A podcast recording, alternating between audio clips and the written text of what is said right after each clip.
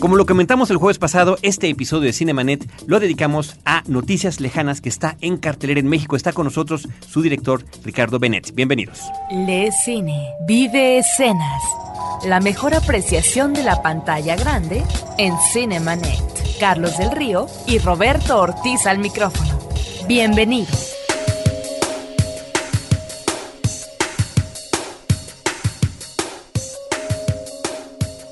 www.cinemanet.com.mx es nuestra página de internet, el buzón de voz para que nos dejen recado desde cualquier parte de la República Mexicana sin costo 01800 087 2423. Para los demás, promociones arroba cinemanet.com.mx es nuestro correo electrónico. Yo soy Carlos del Río. Bienvenidos a un episodio más de Cinemanet. Roberto Ortiz, vamos a hablar de cine realizado por alguien de tu tierra. Pues sí, no solamente que es originario de el estado de Veracruz, sino que también ha filmado cortos y su ópera prima en una parte del estado de Veracruz. Por eso también me siento muy contento. Ricardo Benet, bienvenido. Muchísimas gracias por compartir justamente en la semana de estreno comercial en México la cabina con nosotros para platicar de tu cinta.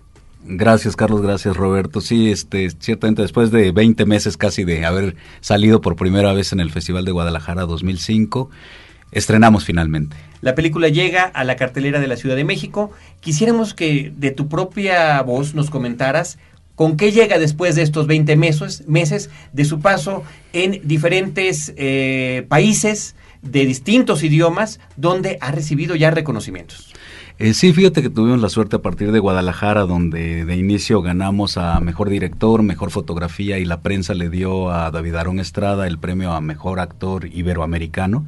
A partir de allí llovieron las invitaciones a festivales y bueno, nos da mucho gusto que nos ha llevado Noticias Lejanas a más de 50, 54, 56 festivales llevamos ahora, este, eh, de los cuales he podido asistir, invitado a veintitantos y este, y bueno, llevamos algo así como 12, 13 premios importantes. Eh, entre ellos, bueno, los Arieles, que Gina Moret ganó como su tercer Ariel, además como, como actriz de reparto. Eh, Mayagüel del Monte gana su primer Ariel en su primer película, este, en su primer quizá aparición en pantalla y gana el Ariel a la mejor actriz y ganamos como ópera prima. Ganamos también en el 2005 hacia finales, ganamos en Biarritz el premio del jurado, ganamos un premio muy importante de los artistas eh, plásticos eh, canadienses, el premio a la mejor aportación artística en el Festival de Vancouver. Y bueno, el, yo creo que ahorita el premio más relevante ha sido el Astor de Oro en el Festival de Mar del Plata, el premio principal de un festival internacional que bueno tenía muchas muy buenas películas con grandes directores en competencia. Pues enhorabuena por tantos reconocimientos y quisiéramos que Roberto Ortiz diera una breve semblanza, porque si bien se trata de tu primer largometraje, si bien se trata de tu ópera prima premiada como tal aquí en México con el Ariel, Roberto está perfectamente bien familiarizado con tu trayectoria en cortometrajes y, eh, y cómo todo ese contexto, esas historias, esos sentimientos, esos temas que tú tienes se trasladan a noticias lejanas. Bueno, una breve introducción nada más, porque queremos eh, que hable el realizador. Ricardo Bennett es egresado del Centro de Capacitación Cinematográfica y ya desde sus trabajos estudiantiles encontramos eh, eh, obras muy interesantes en el campo del cortometraje, cortometrajes como Antes Meridiano, Árido, Rotten Coffee eh, que están situadas en el ámbito, diríamos, semidesértico, donde encontramos eh, personajes peculiares que pareciera que van a ser una constante en tu obra y eh, encontramos ya desde entonces elementos que tienen que ver con el paso del tiempo, con el pasado, el presente, con tradiciones que a lo mejor se extinguen, con una vida que se acaba. Hay una una especie de interés personal por un ámbito geográfico en el cual están instalados los personajes. Son magníficos cortometrajes, creo que también alguno de ellos obtuvo algún premio.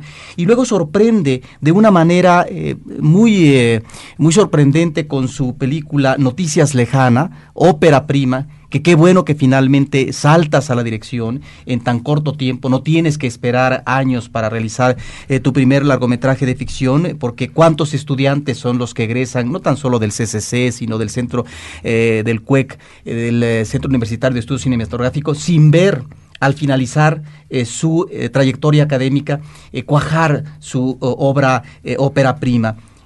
Ricardo Bennett lo logra y hace una película, como ya lo mencionó, muy premiada, pero donde encontramos personajes y situaciones importantes. En principio, quisiéramos eh, que nos platicaras eh, brevemente de qué trata la película, ¿no? Para insertarnos ya en la plática eh, de ella. Bueno, este, la historia narra el viaje, digamos, iniciático de un joven de 17 años que crece en un caserío en un salitral solitario, como crecen ahora los, los caseríos al, a pie de carretera, como con más este, ganas que gloria realmente.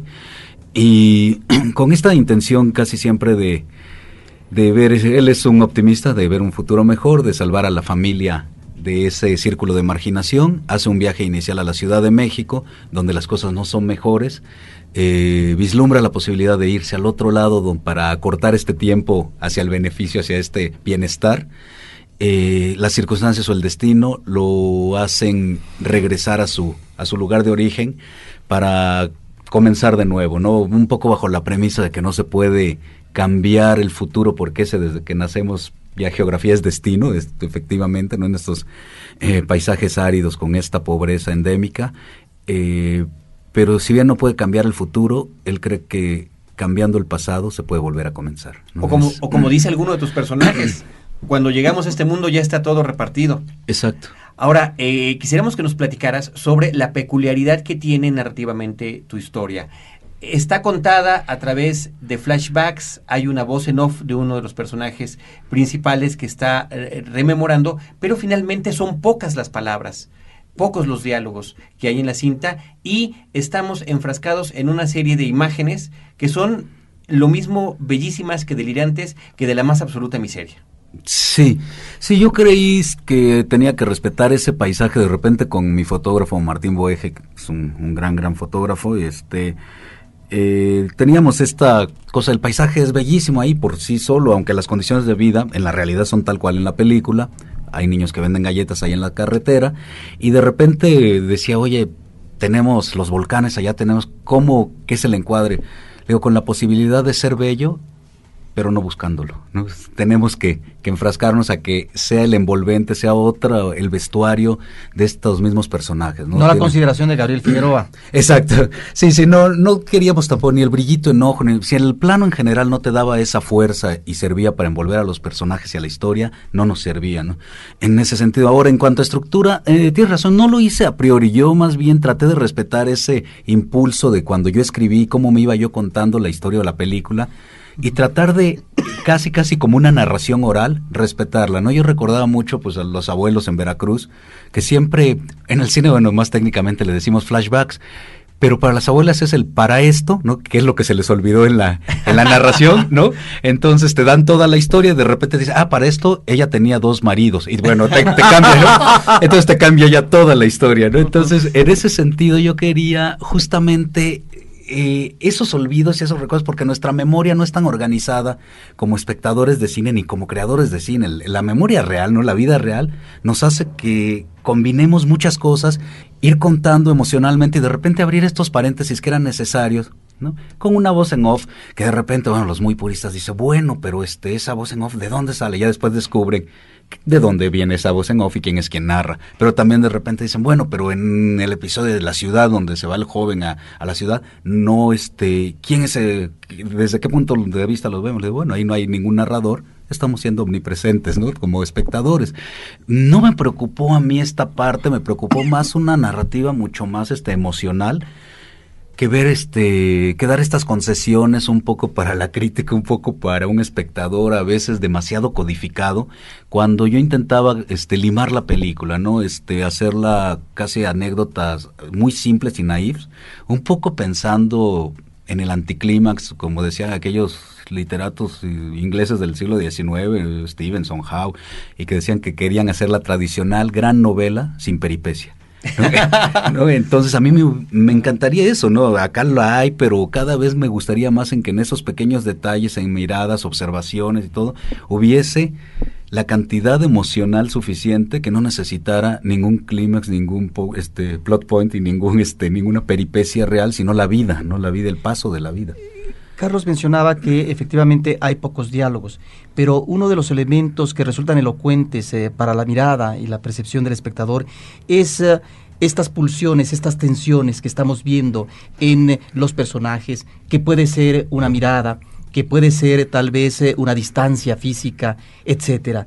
Y eh, ahí es donde encontramos elementos propios de la vida interior eh, de los personajes. Una de las cosas que a mí me llaman mucho la atención es que en una película como Noticias Lejanas estamos hablando, porque físicamente lo observamos en uno de los personajes, lo que es el fenómeno de la migración, lo que significa el desarraigo, lo que también va a suceder en el entorno familiar en términos de fractura de alguna manera, Noticias Lejanas, y que pretenda ser una propaganda, nos está remitiendo a estos eh, hombres y mujeres que se van al otro lado de la frontera, en el caso del norte del país, y que dejan eh, su familia, y que en ese sentido ya se crea otra realidad, y que la base que son los orígenes, que es el arraigo, van perdiendo lo que es un cúmulo de experiencias, eh, de eh, finalmente conformaciones sociales y familiares, y que en ese sentido tal vez tu película, no sé si eh, con una intención nostálgica, nos está remitiendo también al mundo que se pierde y que se pierde cotidianamente. Sí, sí, efectivamente. Para mí la nostalgia ha sido la, este, el faro quizás de toda mi obra, ¿no? Yo sí tengo una nostalgia, pero no tan solo por el pasado. Yo creo nostalgia inmediata, ¿no? Este, yo me despido ahora y, ya tengo nostalgia por esta reunión, ¿no? Entonces, este, me, me cuesta mucho el mismo presente, ¿no? pero, y me conmueve mucho el presente, pues, de, de México. En ese sentido, sí, en algún momento en Argentina, en Londres, en el festival, alguien, algún periodista de la BBC me, me decía, oye, tu película obviamente es política, es casi un manifiesto dice este, del Estado, las condiciones de un mundo latinoamericano. Dice, es un gran fresco, dice que eh, parecería la metáfora, dice, de, este, de toda una vida política, económica y social de Latinoamérica. Eh, si bien no fue mi pretensión de origen, porque no, no me gusta el cine panfletario, ¿no? Yo siempre digo que prefiero este eh, un día especial de, de Ettore Scola como buen cine político poético, ¿no? Y que lo es, es, lo es político, pero lo prefiero a Costa Gabras, este, con este cine bastante panfletario, ¿no? Eh, pero efectivamente, sí, yo, eh, sí es como un reclamo y sí, también tenía yo este coraje de todo lo que veo y de muchas situaciones que intentaba sacar, pero más hacia la historia personal. Yo nunca he creído, ahí comparto con Borges esta noción de que yo no creo en la masa, yo no creo en, en los grupos, ¿no? Yo creo mucho en el individuo, ¿no? La gente le pasa al, a la tortillera de la esquina, al boceador de acá abajo, al estudiante, al periodista, ¿no? Les pasan las cosas reales, así todo. Y a partir de ahí es todo un reflejo social, pero yo no creo este, que masificando o viendo así en general pueda tener yo una noción, si no es eh, bajo la, la mirada intimista, no podría haber contado yo esta historia, ¿no? Y, y en ese sentido, Ricardo, ¿de dónde surge esta historia? Mira, surge de, varias cosas. Una, que yo de muy niño nos fuimos a vivir al norte, a los desiertos, por allá entre Navojoa y Ciudad Obregón, en Sonora. Mi padre, ingeniero civil, se iba de avanzada, mandaba por nosotros. Emprendíamos un viaje muy largo para ver a la familia en Veracruz. Entonces, para mí desde muy niño eran estos paisajes y era esta especie de road movie que, que me aventaba en cada uno de los viajes al año, porque en aquel entonces que el avión no era barato, era un lujo y además las comunicaciones nos hacían tomar dos trenes y dos autobuses y algún taxi, ¿no? Y hacíamos tres o cuatro días de, de un lado a otro. Entonces para mí era toda esta parte que se me quedó quizá como paisaje, este, este amor por el desierto y por lo mínimo, ¿no? De, de desde niño irme con mi padre allá a la obra y ver estos desiertos y cactus y todo en Sonoras, en Sonora siempre se me, se me quedó en la mirada. Y posteriormente ya eh, tuve el chance de estar en Jalapa, becado por el IBEC y hacer unos documentales justo en toda esta zona, ¿no? Que efectivamente, como lo dice en mi película, hay un apunte de que Humboldt pasó por ahí hace 200 años, es cierto, y lo llamó la llanura de los remolinos, es cierto, y, este, desde entonces pues no ha cambiado nada esa ruta de, de Humboldt, ¿no? Eh, me gustaba esta idea también de estos personajes que parecía que su carácter y el paisaje era uno mismo. Son tan áridos como el paisaje y son minimalistas ellos mismos. Yo observaba sus relaciones como no se tocan, por ejemplo, ¿no? Como el mexicano en general del medio rural, eh, por mucho que se amen, sean solidarios, se quieran, no hay este toque, no el apapacho. No, no, no lo hay, no. El roce, la proximidad física es casi prohibida, no saben cómo, ¿no? Entonces, eh, acá en la película, de repente en una escena de despedida madre y hijo, hay este apunte, ¿no? De, de quererse mucho, querer decir tanto y querer estar tan cerca y no saber cómo. Pero también en el caso de Martín con la chica que conoce en México, la gran dificultad del acercamiento y también la manera como esta chica ante un problema también de, cómo resolver su intimidad, ¿no? Ha, decidido por la autoflagelación. Claro. Sí, sí, porque para mí eran dos soledades iguales con dos personajes diferentes. Martín viene de un medio rural y es muy simple. ¿no? y ella que es la misma pobreza y todo, pero que viene de la ciudad y viene de la frontera y es abandonada en la Ciudad de México, pues su soledad es bastante más compleja, más citadina, ¿no? Pero los dos están igualmente solitarios en el mundo. ¿no? Ahora, eh, yo quisiera regresar al asunto de, de, de las relaciones interhumanas, porque hay, hay, no, nada más el apunte lo que tú estás comentando que se transmiten estas imágenes, pero que estas imágenes realmente en varios momentos de la, de la película rayan con esta poesía. Tú mencionabas el asunto de la despedida. En esta despedida yo recuerdo una escena, un leve paneo del hermano, del medio, del hermanastro menor, hacia la ventana, donde no nada más de Martín que se está lejano, sino también la mamá, que, que será su, la forma en la que acabará su vida, ¿no? siempre observando esa ventana. Sí. Entonces, eh, logras, logras transmitir en este paso pausado, porque hay que comentar, la película es de dos horas de duración, es de un ritmo eh, contemplativo, sí. es de una forma en la que hay que acercarnos al cine. Eh, tú llegas y te relajas al, al momento de estar adentrándote en la historia de esos personajes. Y te ayuda las imágenes bellísimas, insisto, combinadas con esta miseria y con esta dificultad de interrelacionarse. Sí, para mí es muy importante que la imagen misma tenga esta carga eh, metafórica y muy simple, ¿no? Porque yo creo que cuando la imagen es simple, de repente si alguien eh, vemos a un niño no comiendo en un basurero, esto que la pornoviseria ¿no? este, es, es una cosa terrible como para ejemplificar y que además este, se me hace muy maniqueísta.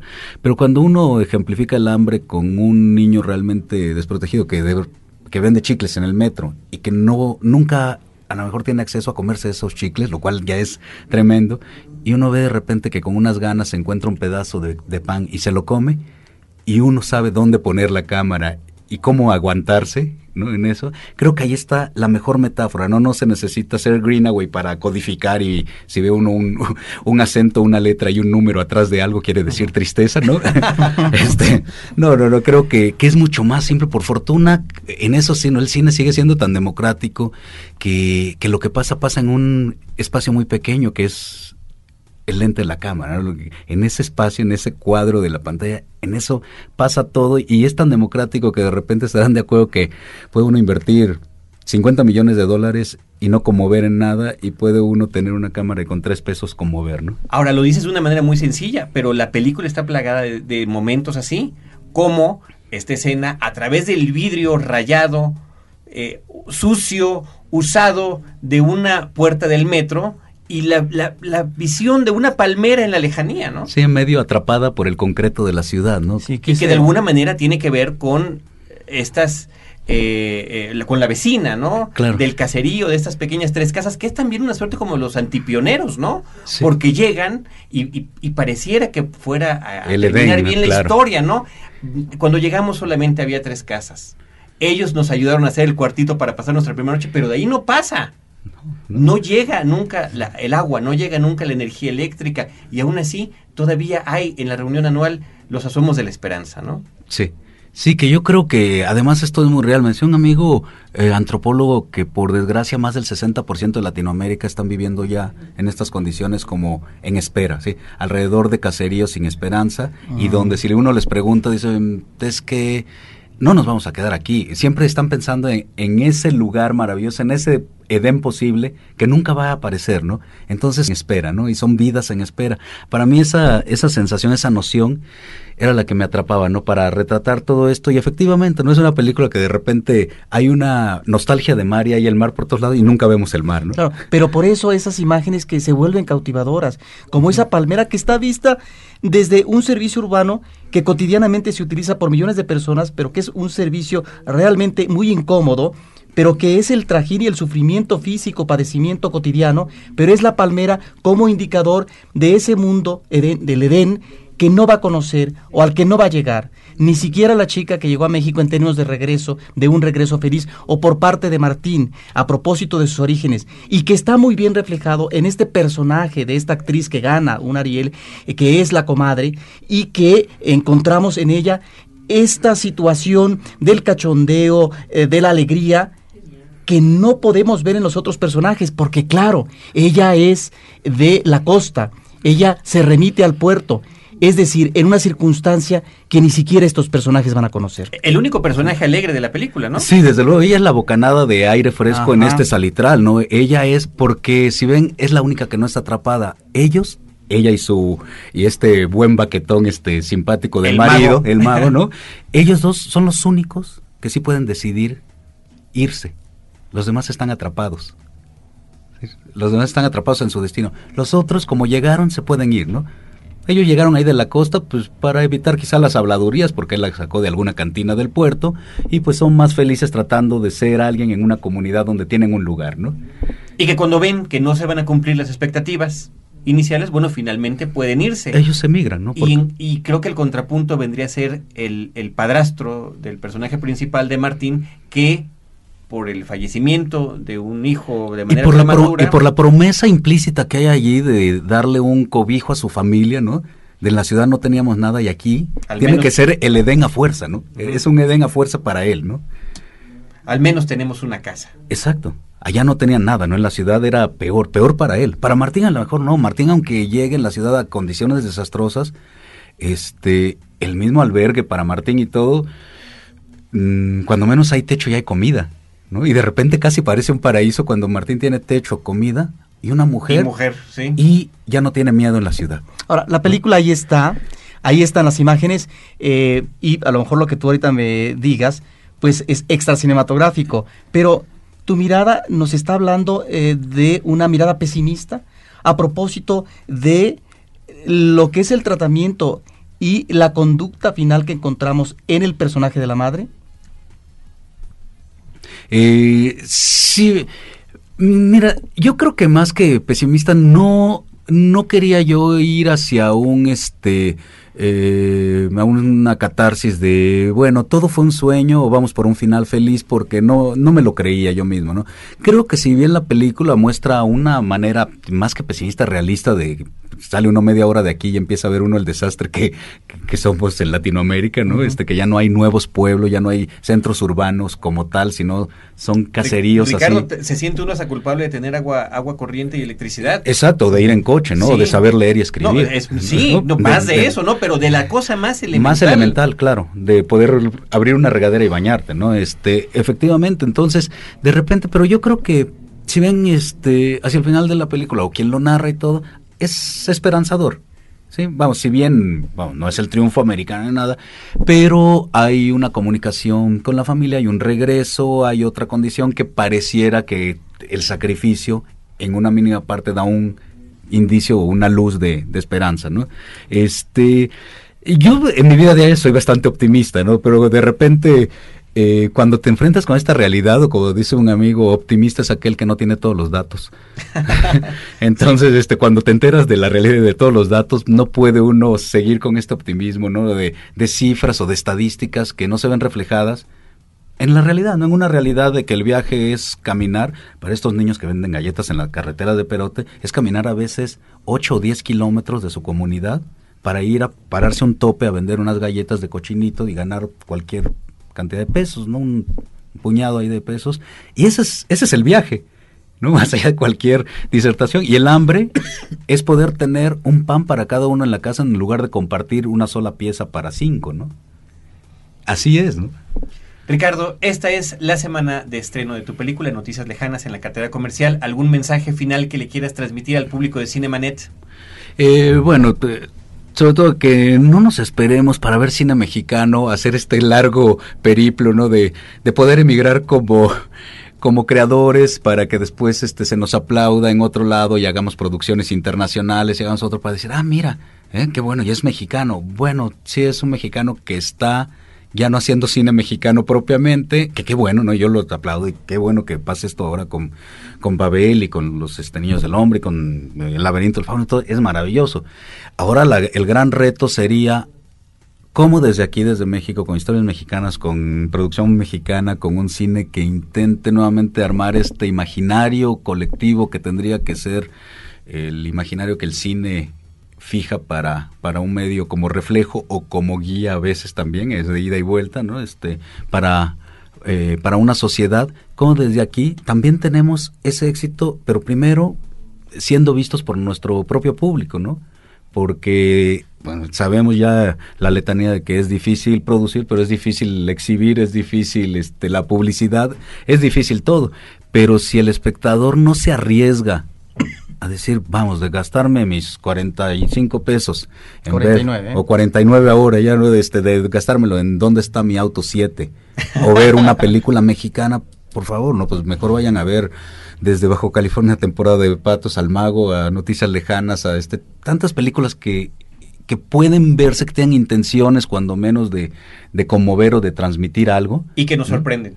Exacto, y, que, además en, otras partes lo toman como si fuera el mejor producto de Francia o de Inglaterra o de Estados Unidos y aquí no lo estamos valorando, ¿no? Entonces de repente es, es triste eso, que, que vayas a otro lado y que conozcan muy bien el cine mexicano de calidad que se hace ahora, que sepan de ti, de tus premios, de todo, y que de repente en México no pase mucho. Entonces, la idea es, compartan, pues esto, yo digo que, que las películas o las películas con intención son un rompecabezas y que el público nos tiene que ayudar a armarlo, ¿no? Este, las buenas películas yo creo que son aquellas que no tratan de tomarle el pelo al público, ¿no? De darle todo digerido, sino de compartir una duda, ¿no? Uno no tiene el... Pues, soy cineasta, soy muy limitado, ¿no? Por eso hago cine. Entonces no tengo la varita mágica del filósofo como para saber cuál es la máxima de la vida, pero sí para invitar a compartir esas dudas ¿no? y a un poco rasgar y un poco salir y que nos dure cuando menos la emoción que ya cada vez menos nos dura desde una misa hasta un espectáculo en que salimos y a los cinco minutos hablamos de la barata del almacén de la esquina en lugar de, de habernos conmovido, ¿no? Ricardo Benet, muchísimas gracias por habernos acompañado en Cinemanet. Muchísimas, eh, muchísima suerte, muchas felicidades por los reconocimientos que ha logrado tu película. Esperemos que haya más y esperemos que pues la mayor cantidad de gente pueda verlo en este estreno de alguna manera limitado como sucede con las producciones nacionales. Hay que echarle las ganas y como dices tú, atreverse y sorprenderse con nuestro cine. Muchísimas gracias. Gracias Carlos, gracias Roberto y bueno pues invitándolos a que en estas siete salas que está eh, pasándose la película, por favor este revisen por ahí la cartelera, dense un chance y pues vayan a ver Noticias Lejanas. Recuerden, Cinemanet dos veces en podcast www.cinemanet.com.mx y una vez a la semana en la zona metropolitana de la Ciudad de México en vivo en radio en el Instituto Mexicano de la Radio Horizonte 107.9 FM los jueves a las 10 de la noche. Hasta la próxima.